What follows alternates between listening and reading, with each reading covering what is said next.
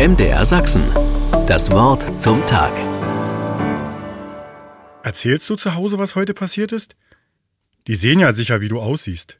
Dass du auch immer gleich so verrückt wirst und anfängst, dich zu kloppen. Zwei Mädchen führen ein Gespräch über etwas, das ziemlich schief gegangen zu sein scheint. Unfreiwillig verfolge ich das Gespräch vor meinem Haus. Das zum Lüften geöffnete Fenster macht es möglich. Oma kann ich das alles erzählen, die versteht mich und hilft mir. Antwortet nun die Angesprochene. Findet die das gut, wie du immer gleich so hoch gehst? fragt das andere Mädchen zurück. Natürlich nicht, was denkst du denn? Aber die hört sich auch meine Seite an und versucht mir zu helfen. Dass ich Mist gebaut habe, weiß ich ja selber, da brauche ich nicht noch jemanden, der mir Vorhaltung macht. Bei Oma weiß ich dann immer, wie ich es hätte machen sollen. Wie das Gespräch weitergeht, kann ich nicht mehr hören.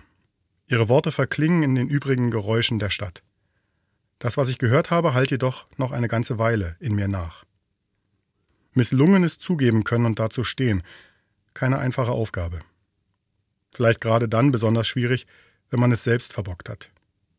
Dafür braucht es einen besonderen Vertrauensraum, so einen Oma versteht mich Raum.